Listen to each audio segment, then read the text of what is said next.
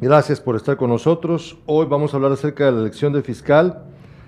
Ya se escucha bien, nos dice Cristian Pais también. Bueno, y para hablar acerca de este tema nos acompaña el activista y analista político, eh, amigo ya de este canal, que afortunadamente lo hemos tenido durante ya varios programas eh, desde el año pasado, Manfredo Marroquín, conocido por su labor, como lo dije, como activista y como analista político. También participó en política, ¿eh? ya política electoral, pero eso ya es otra cosa. Buenas tardes, Manfredo, ¿cómo se encuentra usted? ¿Qué tal? Muy buenas tardes, un gusto saludarte a ti, a todo el equipo y toda la audiencia. Manfredo, hoy estamos con un montón de noticias. El programa trata acerca de la elección de fiscal general y también de lo que pasa con la elección del rector de la Universidad de San Carlos de Guatemala. Y en el transcurso de las últimas 24 horas, bueno, en las últimas 8 horas, pues han pasado muchas cosas con esto. Aparte de que ya la fiscal actual, Consuelo Porras, ha sido entrevistada por el presidente de la República y dijo pues un montón de, de cosas que vale la pena analizar, también ha sido suspendida, ha sido suspendido el proceso para elegir al nuevo rector en medio de tensiones y denuncias de fraude. También mire, es que de verdad, lo que pasa en las Cortes, la Corte de Constitucionalidad ha favorecido a Gustavo Alejos para que no sea juzgado por financiamiento no registrado a la UNE, y también la Corte ha respaldado al juez Eduardo Cojulum y no podrá ser investigado por la FESI en el caso Fénix. Mire, un montón de cosas, todas juntas, ¿verdad? Entonces, todas juntas. es increíble, la verdad. Eh, yo he anunciado el programa de hoy con el título, pues, con, la frase, eh, la frase que, en la que decía que en plena recta final de estas cruciales decisiones, el escrutinio, escrutinio público es vital para evitar caer en la trampa de siempre. Entonces, la primera pregunta que yo le quiero hacer, Manfredo, es si pues este escrutinio que, por ejemplo, nosotros estamos tratando humildemente de realizar acá y el que hacen otros a nivel nacional, de verdad va a ser suficiente porque parece que estamos cayendo en la trampa de siempre. ¿O, será que yo estoy siendo un poquito negativo en extremo? Yo diría que pecas todavía de, de optimismo. No, estamos en un pantano, un pantano eh, realmente que nunca eh, pensé yo que pudiéramos estar, sobre todo presumiendo que vivimos en una democracia. Pero yo creo que ya el maquillaje de democracia se está cayendo poco a poco y prácticamente estamos viviendo en un estado que yo llamo mafioso, o sea, donde las mafias controlan el poder de las instituciones simple y sencillamente para su uso y servicio es un negocio, obviamente, mantenerlos en la impunidad, como estás, eh, como reseñaste en la introducción, la Corte de Constitucionalidad ahora solo falta que le pida perdón a todos los que se procesaron por casos de gran corrupción con la CICIG y el Ministerio Público. Solo eso falta, que les pidan una disculpa pública por haberlos lastimado, ofendido. Eh, realmente estamos viviendo una época que yo te digo, Nunca pensé que pudiéramos vivir en, democracia. Claro, en una dictadura esto es la regla, esto es la norma. En una autocracia es la norma. pero eh, aquí todavía nos quieren vender eh, el cuento de que somos una democracia. Yo creo que ya poco a poco es como el repello de una casa, se le va cayendo y sale el verdadero color de la pared. Y yo te diría que todos estos hechos que vamos a hablar a continuación son parte ya de esta agenda de volver Guatemala, un, consolidar Guatemala como un Estado mafioso. Porque el Estado solo está para servirle a las mafias, no está para servirle a la población, no está para impartir justicia, no está para dar buenos servicios, salud, educación, infraestructura, carreteras, no está para eso. No está para generar empleos, porque no se generan los suficientes empleos. Por eso la gente tiene que emigrar a Estados Unidos masivamente. Estamos hablando de más o menos mil, mil diarios salen de Guatemala buscando Estados Unidos. Imagínate eso, en un año son 365 mil personas. Eh, pero obviamente no todos logran entrar, entra la mitad más o menos, pero estás hablando ya de 150 mil, 170 mil personas al año, que en 10 años va a ser otro millón, ya vamos a sumar 5 millones de guatemaltecos en Estados Unidos. Y aquí, bien gracias, las mafias siguen burlándose de todos, de la ley, y eso es lo que estamos viviendo en estos procesos que tú señalabas al inicio. Ah, ah, Mire, fíjese que con mi papá hemos estado discutiendo, usted sabe que tengo un programa matutino con él, se llama Despierta todos los días, y él, él me insiste mucho con, la fiscal Consuelo Porras, que hoy dio una entrevista, hoy tuvo una entrevista para, para, la, para que el presidente tome una decisión para ver a quién escoge de los seis, ¿verdad? Hoy le tocó a ella. Eh, pero mi papá me insiste mucho, Carlos Alberto Sandoval, con que pues al final la van a escoger a ella. Eh, yo he escuchado mucho acerca de este señor Donado, de la Procuraduría General de la Nación, como el que probablemente sea escogido por el presidente al final, y que esta solo es una, era una estratagema para eh, que la gente se volcara en contra de Consuelo Porras y no le prestara atención al nuevo ungido por el presidente, que pues también podría ser, como lo vimos con Tel Maldana en su momento, que ya sabemos que Tel Maldana pues fue electa por el mismísimo Otto Pérez Molina y luego le dio la vuelta a la tortilla, ¿verdad? Por razones, diversas razones. No vamos a irnos solo con la finta de la bondad y la buena onda y la lucha contra la impunidad, porque otras razones tuvieron que haber de peso para esa decisión, puesto que había sido de confianza del presidente. Entonces, mi padre insiste con que van a escoger a, Consuelo Porras.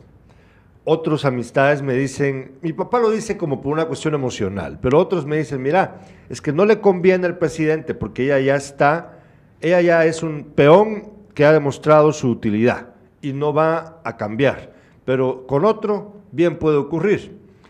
Entonces yo quiero preguntarle, ¿Qué opinión tiene usted? ¿Realmente qué le late a usted que va, por dónde va a ir la decisión del presidente de la República?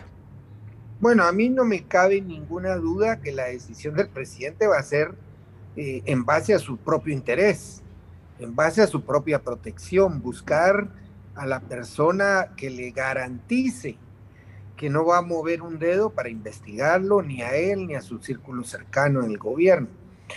Entonces, no importa, ahí digamos que esa discusión de si va a ser consuelo, si va a ser donado, si va a ser sutanito, es, secundaria. O sea, tiene un menú suficientemente grande como para escoger al que le garantice incondicionalidad e impunidad. Entonces yo diría que esa discusión es secundaria, si se queda con consuelo porque ya la más segura, aunque es la más quemada, o si se queda con Donado, que es muy seguro, porque es del círculo cercano también, que le garantice eso. Ya te diría que esa discusión es secundaria, porque no importa el color, todos le van a garantizar lo mismo, que es impunidad en sus actos de corrupción. Fíjese que hay, un detalle que vale la pena, eh, al que hay que vale mucho la pena poner la atención. Fíjese que la eh, forma en la que ha funcionado la comisión de postulación al final es un total fracaso, porque eh, la forma en la que evalúan, por ejemplo, ella, la, la, con, ella, Consuelo Porras, con la mejor puntuación de todos, Puchis, resulta que la parte académica le dieron 25 puntos, cuando se sabe claramente, a pesar de que la Universidad Mariano Galvez ha sido muy cobarde, en, en, pues, ser honesta, en decir, miren, es verdad, la señora eh, cometió fraude con su tesis para, hacer, eh, para, su maestría y luego también para su doctorado, creo yo, pero por lo menos para una maestría, ¿verdad? Entonces, eh, sabiendo eso, con indicios claros de, esta de este plagio, aún así, ella recibió la más alta puntuación, incluidos esos 25 puntos por su eh, parte académica y 40 puntos por su experiencia, según recuerdo.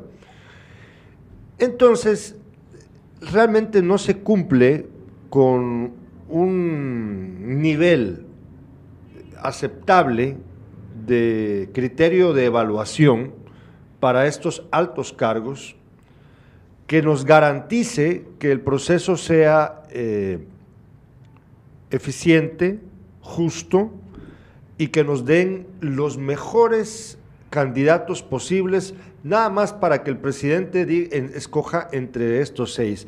Sería más fácil, creo yo, que a fin de cuentas, si el sistema funcionara, el presidente no escogiera a nadie, sino que el mejor puntuado fuera el electo y de una vez.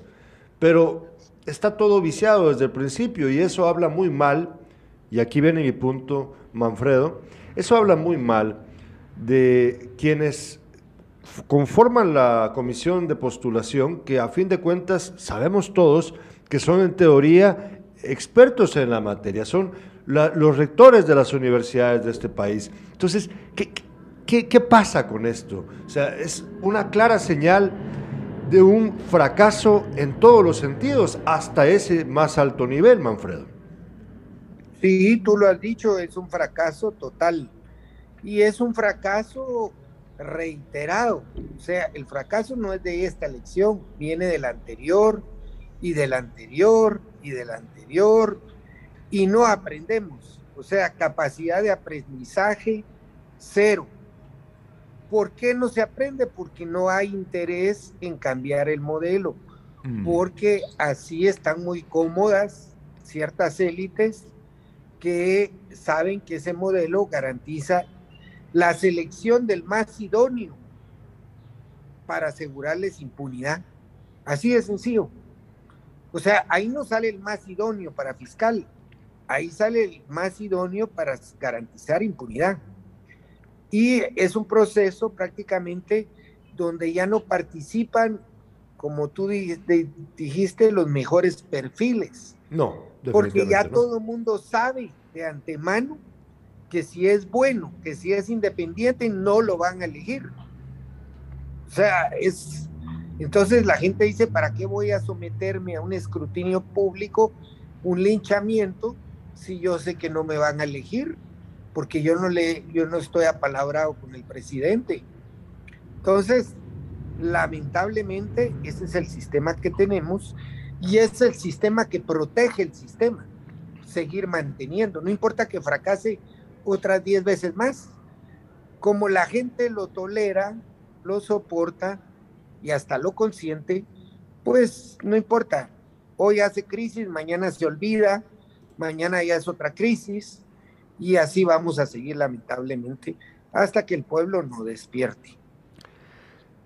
Pero para eso se necesita de un gran esfuerzo, Manfredo, porque cada vez más están siendo las últimas instancias que quedaban de, libres de esta contaminación moral y ética, eh, pues ya pues ya casi nada, ya casi nada, ¿verdad?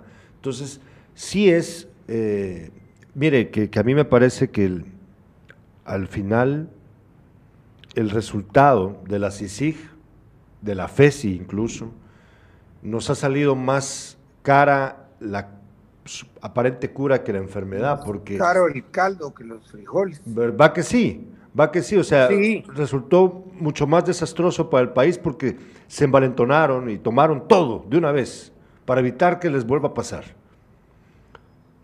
Lo que pasa es de que los unió. Los unió. O sea, la lucha contra la corrupción los unió y, y no estaban unidos eh, esa era la diferencia, pero unidos estos poderes que viven a la sombra de la corrupción y de la impunidad, pues se volvieron un poder muy fuerte. Y hoy prácticamente están diciéndole al país, aquí se hace lo que nosotros queremos y se nos da la gana. Y lo que hemos visto es que 30 años treinta y pico años de democracia como que no ha sido suficiente para que el pueblo aprenda. O sea, la gente sigue igual de dócil que en la época de los militares. O sea, antes no mataban al... Bueno, ahora ya no matan a la gente como la mataban en la época de los militares, la secuestraban, la torturaban, la desaparecían. Hoy, hoy te matan de hambre, hoy te matan con bloqueos comerciales, y sos una voz independiente, eh, te matan de muchas otras formas, ya no físicamente, pero sí de otras muchas formas que te hacen difícil la vida. Fíjese que hoy hablábamos acerca de los presidenciables con partido político inscrito hasta abril de 2022 y veíamos que en el listado aparecen personas como Alfonso Alonso del FCN Nación, eh, Enrique Dagenhardt de los unionistas y Julio Rivera Clavería del partido Viva. Eh, es increíble. Ah, bueno, y también Manuel Conde Orellana, que no se queda atrás dentro de, la, dentro de, este mediocre y perverso rollo de politiqueros, ¿no? Con el partido Vamos, PAN, Podemos. Eh, son cuatro, pero hay más. Hay más. Lo que pasa es de que estos, digamos, tienen un perfil muy alto, ¿verdad? Dentro de estas, para las próximas elecciones con respecto a lo que han hecho en el pasado.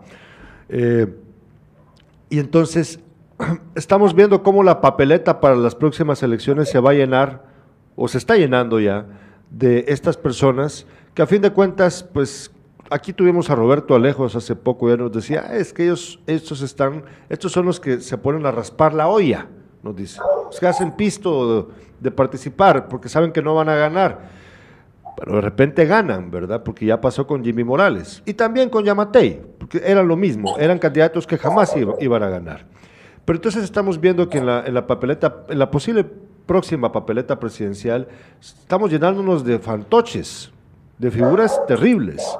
Y entonces, yo pues internacionalmente la gente ya sabe de qué pata está cogiendo Guatemala, pero aún así los guatemaltecos no estamos reaccionando. Yo no quiero ser tan pesimista, Manfredo, porque yo sí creo que podemos, pues a través de una lucha intensa de perder el miedo, cambiar este panorama. Pero, ¿dónde cree usted que están las piezas vitales que podríamos mover para cambiar este escenario posible para las elecciones del 2023 que nos llevarán para el 2024 a seguir probablemente en esta misma senda de autodestrucción nacional. ¿Cuáles, ¿Dónde están las claves que cree usted que podrían ser las más importantes para cambiar esta, esta, esta debacle total? Bueno, aquí me gustaría vincular el segundo tema de una vez del Por favor. programa y es el tema de la elección del, rector de la Universidad de San Carlos. Yo, yo dije, en, pues previo a que se diera ese evento, hace como dos meses, me preguntaban, bueno, ¿qué mira usted de interesante en la política nacional? Pues prácticamente nada. Lo único que yo veo, les dije, es la la elección de rector. ¿Por qué? Porque ese va a ser un termómetro en donde se mira realmente cómo nos puede ir en las elecciones generales. Eh, porque hay candidaturas del status quo, más de lo mismo, y hay una elección, hay una candidatura de alguien que eh, se podría percibir como antisistema, que no es parte de ese sistema de corrupción e impunidad que es el candidato Rodas, el procurador. Sí. Eh, y ves que sorpresivamente, sin haber hecho gran campaña ni nada, eh, y con una campaña muy corta, un mes, casi gana el mismo número de cuerpos que el candidato oficial con todos los recursos del universo, del gobierno de la universidad, del gobierno de los que lo apoyan. Y tú ves que aún eh, ganándole limpiamente, porque prácticamente tenía la asegurada Jordán eh, la elección del día de hoy que se suspendió, Eh, aún así, no respetaron y descalificaron a siete cuerpos, cuatro de Rodas y tres de Valladares. O sea, o sea, ya no, estas mafias ya no aceptan la legalidad. Es decir, se les gana limpiamente y te arrebatan. Y dicen, no, aquí no, no vamos a permitir que usted gane, porque usted no es de los nuestros. A ver qué negocios tiene usted, a ver de qué, de qué red de corrupción pertenece usted. Y si tú no eres parte de esa red, no te van a dejar entrar porque eso significa que se desmoronen los negocios que hay para ellos y de ellos en todas las instituciones del Estado, en este caso en la Universidad de San Carlos. Entonces, yo te digo, el problema está en que estábamos llegando a un, a, un, a un punto en el que ya no importa que vaya a ganar un antisistema, es que le van a hacer fraude y no le van a querer entregar el poder. Esa es en la situación que estamos. Eso, eso podría acelerar, eh, porque obviamente eso es una... Solo lo, eso solo lo define el pueblo. ahí está. A ver, a ver, explíqueme eso. Yo, yo, yo creo que usted ya me cachó, me la agarró en el aire. Sí. Eh, mira, si el pueblo no se levanta, si el pueblo no se manifiesta, y ellos están dispuestos a llegar hasta donde sea necesario para conservar su poder. Y ya no hay ley que los frene, ya no hay instituciones que los frenen, ya no hay resultados que los frenen. Es como esos partidos de fútbol en donde pues, el, el que compró al árbitro tiene que ganar. Y por una mala suerte pierde y no aceptan el resultado. Entonces, así estamos. Entonces, yo te diría que hoy la respuesta a la crisis la tiene el pueblo de Guatemala, nadie más.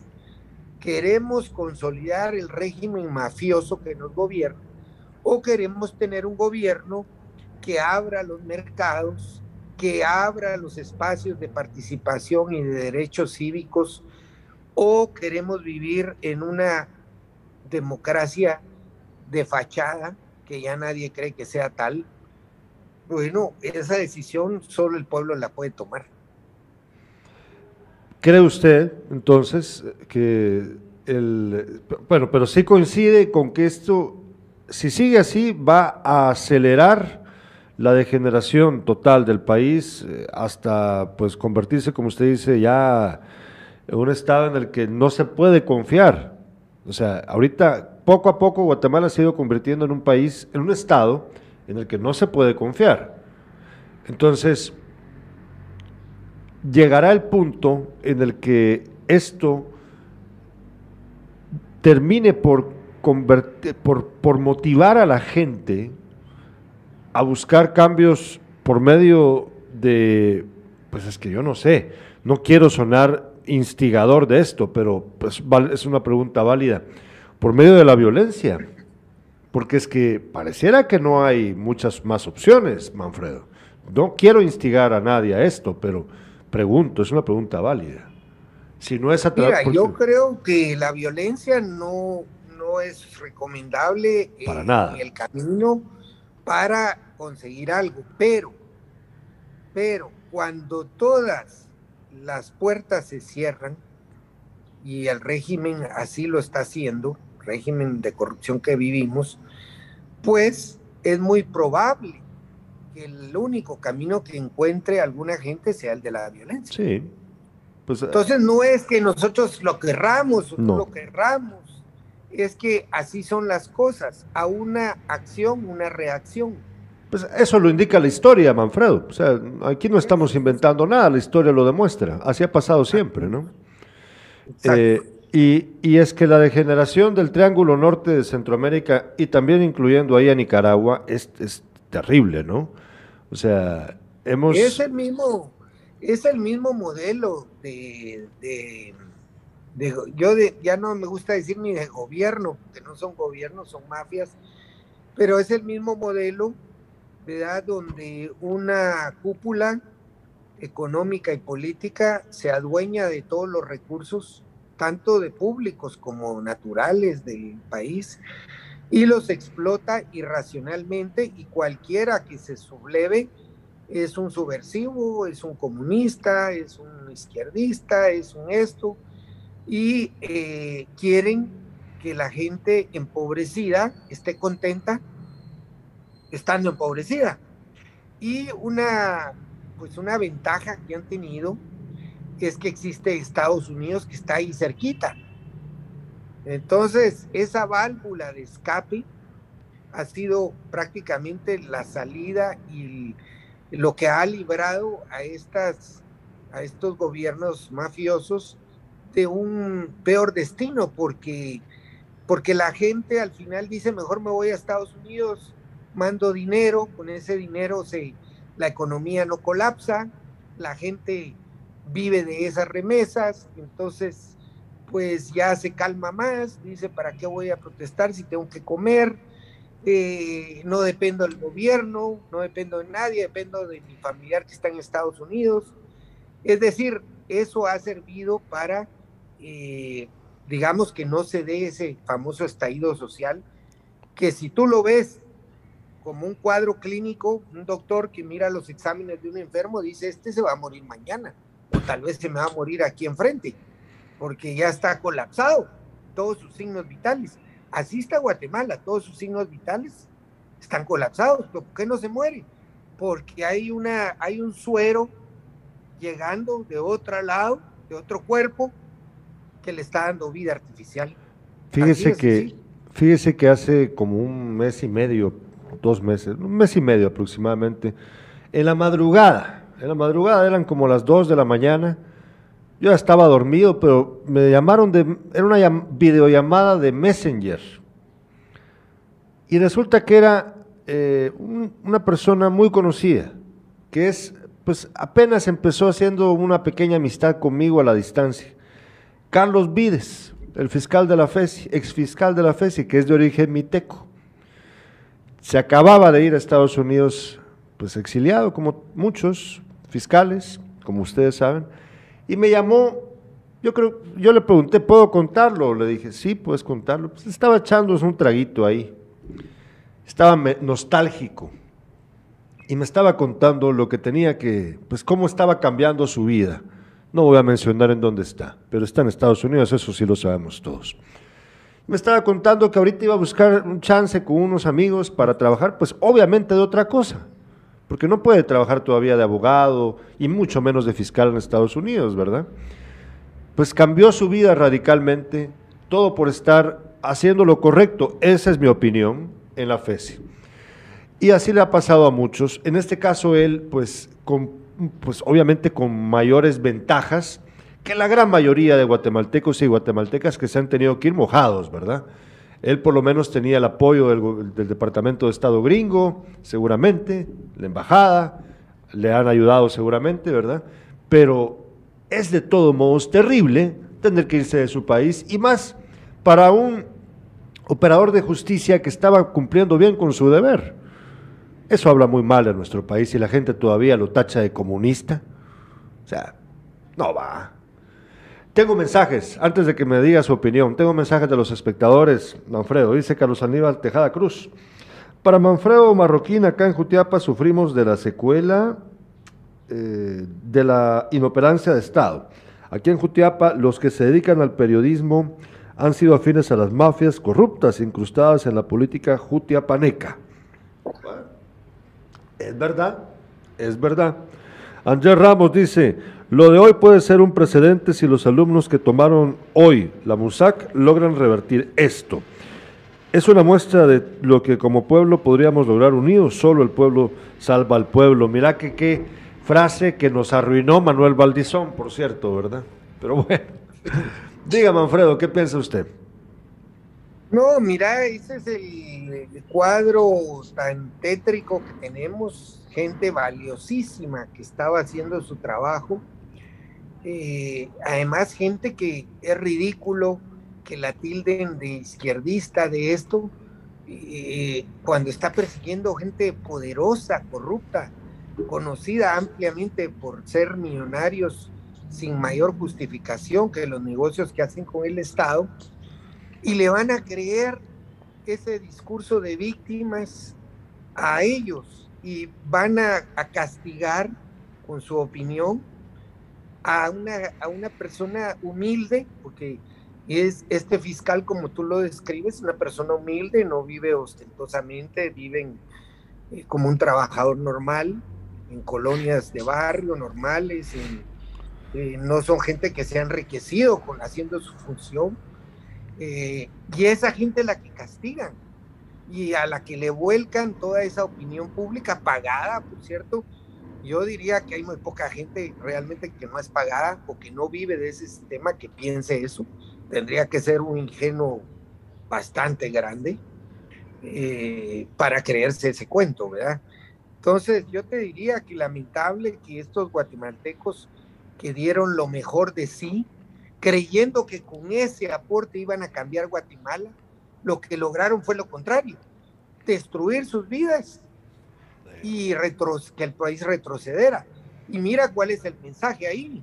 Cualquiera que se atreva a cambiar este país para que sea un país más justo, está condenado a sufrir y a, y a tener como venganza. Ahora es el exilio, antes era la desaparición forzada, en los entierros clandestinos entonces, te digo, el mensaje es, es abrumador. Y yo lo único que espero de todo esto es que la gente eh, tome un poco de conciencia, que se involucre más, que se entere más, que no tenga miedo en dar su opinión, que, que, que tenga un poco de sentido común para examinar los asuntos públicos, porque no se necesita ser doctor, simplemente tener sentido común eh, y ahí tal vez logremos que el pueblo alguna vez diga un hasta aquí a este régimen de corrupción e impunidad. Manfredo, eh, en su opinión, para llegar a la parte final del programa, para respetar su tiempo, que por cierto ha sido muy valioso para nosotros, su pronóstico con respecto a eh, la elección de fiscal y lo que, lo que pasará con, eh, entre Mazariegos y Rodas en la elección de rector. ¿Quién cree que quede como fiscal y como rector?